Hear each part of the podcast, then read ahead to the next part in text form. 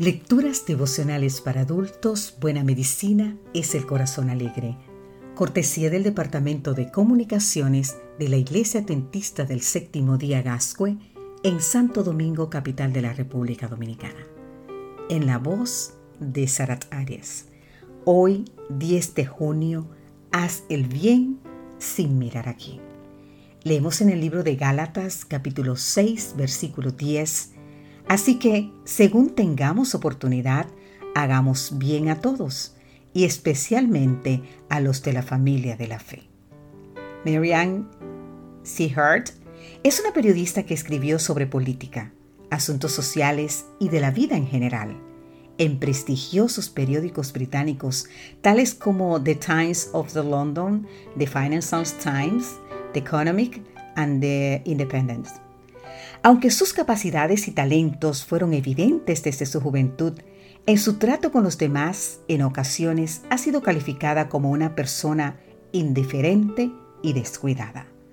Por ejemplo, podía conversar toda una mañana con una persona y posteriormente pasar a su lado sin siquiera saludarla. Sin embargo, la indiferencia y el descuido no son rasgos negativos de su personalidad. Más bien, los que aqueja a esta periodista es una particular enfermedad cerebral denominada prosopagnosia, que le impide reconocer a las personas por su rostro. Para superar esta condición e identificar de alguna manera a las personas, Marianne ha desarrollado una serie de estrategias como prestar atención al tono de la voz, recordar el color de los ojos, identificar algún lunar llamativo o fijarse en los anteojos, el peinado o el color de cabello que las personas acostumbran a llevar. Más allá de lo relacionado con su trabajo o enfermedad, también se ha involucrado en una fundación comprometida con la educación de la gente en los ámbitos económico, político y social. A través de ella ha manifestado una marcada preocupación por la justicia social llevando a la práctica el refrán de hacer el bien literalmente sin mirar a quién. No es fácil hacer el bien sin mirar a quién. Va dirigida a la ayuda. Muchas veces las personas tratan consciente o inconscientemente de distinguir entre aquellos que merecen recibir ayuda, de aquellos que no utilizan método que les permitan identificar a quienes, según su juicio, y es mejor ayudar.